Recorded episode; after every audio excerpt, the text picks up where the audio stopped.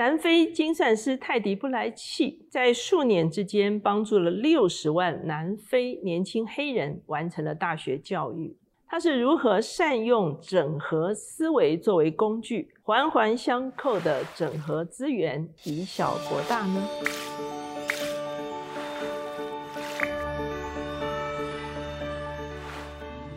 大家好，我是乔美伦老师，每两周一次。在乔氏书房和大家见面。今天我们的单元是职场书讯。今天我们这本书的书名叫做《决策的两难》，它的英文版在二零零七年就出版了，可是，在二零一零年到二零二一年中间，它不断的再版啊，可以说是非常畅销的一本书。这本书的作者叫做罗杰·马丁，他自己是哈佛商学院毕业的。他担任加拿大多伦多特曼管理学院的院长，而且被票选为全球年度院长啊，也就是非常杰出的院长。二零一七年的时候，他被这个 Thinker Fifty 选为世界第一的管理思想家。他自己是畅销作家，他的文章常常见于哈佛商业评论。他也是很多国际企业 CEO 的资深顾问。作者从一九九一年他就开始一项研究，他研究高成就领导者他们究竟是如何思考的。他研究的结果发现，他们的行为并没有一致性啊，也就是他们做什么做什么做什么其实是不一样的。可是他们的思考却都有所谓的整合思维，也就是不是非 A 即 B。很多人就是 A 或者是 B，二者择一。可是这些有整合思维的人，往往会创造性的找出新的方法，可以兼具 A 跟 B 的优点。那他原本在 MBA 教这些课程，可是他后来发现太慢了，他就成立了一个 I Think 的这个学习计划。哈，他到中小学去推动如何。整合思维，所以他觉得这个年轻人需要从更年轻的时候就学会这种整合思维。他在书中引用了著名大亨小传的小说家费兹罗杰他的一段话，他说：“一个人是否具备顶尖智能，就看他是否同时持有两种对立想法而仍能正常行事。”这个说法我再稍微解释一下，就是你的里面本来就有不同的想法，是对立的，可是你还能够正常的行事哈。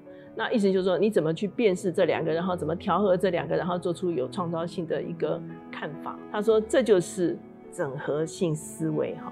他在书中举了非常多的例子。他说，四季酒店的创办人伊萨多夏普，他拥有两种不同类型的旅馆，一种是市区外的小型旅馆。温馨而舒适，可是设备不足。除此之外，他也游泳市中心大型的传统饭店，可是房间过于制式化。那他最后开办了四季酒店，要满足这两者的需求。他选择中型的，不是大型，也不是小型，温馨舒适加上设备充足，好，这就补足了两者的缺失。提供吹风机、衣服送洗、商务服务，哈。他是最早提供这些服务的人哈，他的重点是在商务繁忙中感受到在家的方便哈。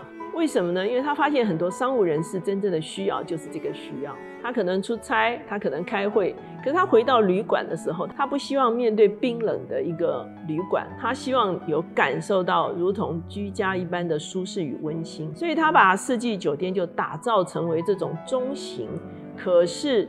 既有完善的设施，又有温馨气氛的一种中型旅馆，也就是说，它不是 A，也不是 B，它用一种方式满足了 A 和 B 的需求。所以呢，这就是所谓整合性思维。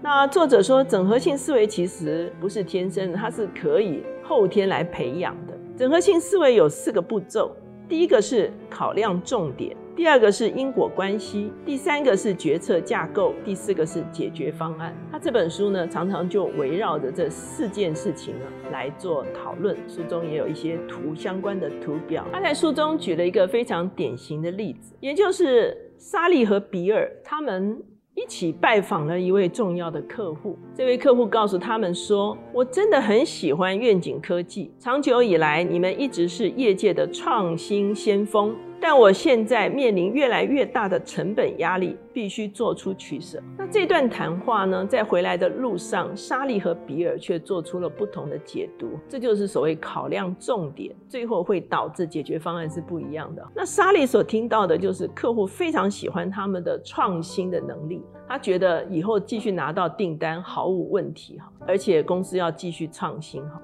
可是比尔所听到的就是成本节节上升，也就是客户很可能因为成本的关系不再选择他们，所以这是比尔听到的他的考量重点。所以这两个人听到的解读不同，考量重点不同。那当然我们知道到最后他们所做出来的解决方案会是不同哈。那比尔的做法应该是压低成本哈。所以呢，你会发现这四个之间的彼此的关系其实。会非常重要哈，而导致我们可不可能有整合性的思维？在书中，他也给了一些例子来讲到如何厘清对立的现实，找出新的方案。比方说，宝桥就是 P N 的 G 了哈，他在研发和行销中间做抉择哈，也就是说，他要把钱放在研发呢，还是把钱放在行销哈？最后，他所做的一个方式就是把创新。整个包给外部的小公司，来增加更多的创新力哈，也就是说他自己不投资在内部的创新的里面，而是包给外部的创新。那他呢，成为一个主力在行销的一个公司哈，当然是用这个 P N 的 G 的这个品牌了哈。所以这个是他所做出的一个不一样的选择。那他也提到，在美国有一个很有名的这个红帽公司哈，Red Hat 哈。那他在这个专利软体跟免费软体中间要做选择。那当时候的人呢，就是用光碟啊来更新你的电脑设备啊等等。我相信我们都走过那个阶段哈。可是呢，渐渐他们发现可以用网络来做更新哈。可是呢，变成必须要免费的来做更新哈。那他们最后呢，选择用这一个。不是光碟来更新，就是定期寄给你哈，要收费的哈，或者是不收费的。可是呢，它转而用网络来提升这个啊软体的升级的这个功能哈。那当然这是已经是蛮早期的事情了哈，因为他第一个做了这件事情，所以它的占有率呢已经有市场占有率有百分之二十五的市场占有率哈，也就是说它跑得快哈，所以呢它成了一个先驱。那还有一个例子呢，是多伦多的影展。那这个影展开始之初呢，他必须做一个选择哈，就是有评审制，或者是没有评审就没有奖项嘛。所以我们看到奥斯卡就是这样，它有评审呢，它就会有很多的奖项了哈。可是呢，如果他没有评审的话，就没有奖项，那这个影展就好像没什么看头哈。所以呢，这个创办人他就做了一个选择哈，他放弃评审制，可是呢。他开始了一个奖项，叫做由观众选出的人气影片奖项，哈。所以他虽然没有评审，可是他有奖项，哈。而这个非常非常受欢迎，哈，因为这是观众自己选出来的，哈。所以最后多伦多影展成为世界影展中间非常重要的影展之一，哈。甚至很多影展都需要参考他们所评选的这个结果。那我们也发现整合思维，哈，需要与复杂共舞。在一九九八年的时候，美国的铁路公司 AM7RAK，他们准备在波士顿跟华盛顿之间推出都会走廊高速火车。那因为这个是一个交通流量非常大的一条路了，他请了一个公司叫做 IDU 来设计火车的内装。那他希望打败这个他们最重要的对手，就是。客机哈，为什么？因为很多人在这条路上是短程的搭客机哈，所以他希望他们设计内装，让外观和内部都可以像这个飞机内部一样哈，以至于可以打败这个短程客机的这个对手哈。那可是呢，IDEO 的执行长提姆布朗他接手之后，他认为旅客不搭短程的火车，不是因为不喜欢内装，而是对搭火车的整体经验感觉到厌烦。包括订票、等车等等哈，所以呢，他认为要全盘的设计，从乘车的资讯查询、这个火车站的设计、员工工作站的设计、订票的系统，哈，车厢的内部，以至于这个整个从波士顿到华盛顿之间的这个所谓都会走廊的短程的这个火车呢，成了一个新的品牌，重新定位哈。也就是说，它不只是只解决内装的问题，因为他说内装不是唯一的问题，甚至不是最重要的问题哈。而是整体经验，大火车的整体经验，你要提升乘客整体的大火车的经验，也就是说，他面对了更复杂的问题的时候，整个乘客的乘车经验大幅提升的时候，这一条这个短程的火车就成了一个非常成功的一个案例。在书中，他也举了一个例子哈，I O W H 的创办人是维多利亚哈尔哈。那他有一个两难的挣扎，一个是呢，呃，高端的制药公司要花大笔的研发费用研发新药，依成本定价，因为研发费用很高，所以成本也高，那定价也高，可是穷人却用不起。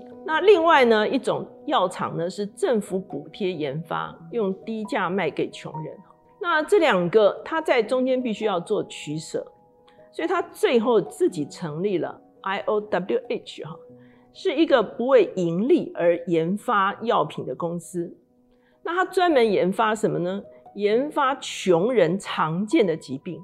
哇，这个就很重要哈。他特别跟印度政府来合作，在印度孟加拉、尼泊尔，他们有很多的寄生虫病症哈，所以他专门研究针对这些寄生虫的病症。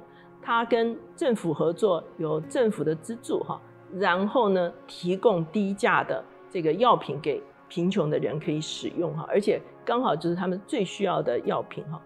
所以二零零四年呢，他获选为杰出的社会企业家哈。那为什么？就是他善用整合思维，看见还有第三个选项。所以呢，他认为整合思维有六个信念，就是。现存状态不等于是现实，也就是说，你不能够被现存状态所拘禁，而是你要想到新的可能性。第二个呢，互相冲突的模型都是解决问题的失力点哈。那这个，比方说 A 的模型跟 B 的模型，它都是看起来是互相冲突的，可是你可以在这个中间找着一个失力点来解决冲突。第三个，一定有更好的解决方案。第四个，把解决方案由抽象具体化。第五个，乐于面对复杂；第六个，给自己足够的时间。那这就是整合思维非常重要的一些特质哈。那他在书中也举了一个例子，就是我们在介绍这本书一开始的时候讲到，南非有一位精算师泰迪布莱契，他其实是一位个子矮小的眼镜男，看起来好像不会做什么这个，尤其他是精算师嘛，大家就想他只是很专业了哈。可是呢，他所面对的是一九九九年南非解除了种族隔离。可是呢，南非年轻的黑人受教育机会仍然有限，他们的失业率高达百分之四十，只有百分之六拥有大学文凭。那 Teddy 当时看到这种情况，他发现当时的教育有两轨哈。正式的大学教育每年要花五千美金，但是这些年轻人负担不起哈。那远距教学需要有好的网络系统，可是呢，很多年轻的黑人呢却没有这些网络系统所以呢，他就想到第三条路哈。他在一九九九年的时候，他成立了一个大学哈，叫做 CIDA。他买下废弃的建筑作为校地，提供每年一千美金的学费的机会给这些。年轻的黑人来就读哈，比前面那个五千哈要便宜很多了哈。学生自己要煮饭打扫，建筑系的学生来盖房子，农学系的学生种植作物，观光系的学生经理旅馆哈，这就是他们自己也要赚钱。那地方企业主来教授商业和创业课程，电脑捐赠哈，他也去募款哈，很多人来电脑捐赠哈。那有一批电脑捐赠没有办法如期到来哈，他怎么做呢？他就把电脑键盘影印成为纸张，教学生学打字。所以等到真的电脑来的时候，大家已经学会打字了哈。而每一个学生自己要认养三十个高中的学弟妹哈，所以认养不见得是给钱哈，就是协助啦，或者是辅导他们了哈，帮助他们可以进入 CIDA 这所学院哈。而每一个毕业生毕业五年之内要为其中一位提供奖学金，所以呢，他用了一个非常多元资源整合的一个方式，他已经协助了六十万南非年轻人可以进行大学教育哈，这个就是所谓的整合思维哈，也就是说，他还是只有 A 或者是 B，可是他创造出了。C，所以他在书的最后呢，他特别提到这种整合思维需要三种工具。第一个工具是因然思维，也就是说 What might be，而不是实然的一个情况哈，而是 What is，也就是说。哦，不要只局限在现状里面哈，而想想看这件事情其实应该是一个什么样子的情况。第二种工具呢，要建构因果关系，环环相扣解决问题哈。刚才我们提到了四个阶段哈，如何抓到重点哈，一直到能够提出解决方案。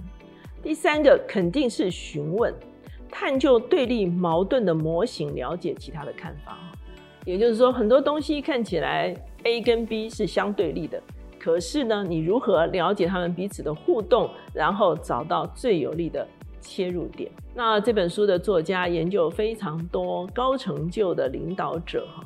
那在前面我们已经讲过，他发现他们的行为并不一定一致哈，就是没有什么一二三的做法。可是呢，他们的思维却有共同点，这种思维就叫整合思维。所以今天这本《决策的两难》就推荐给大家。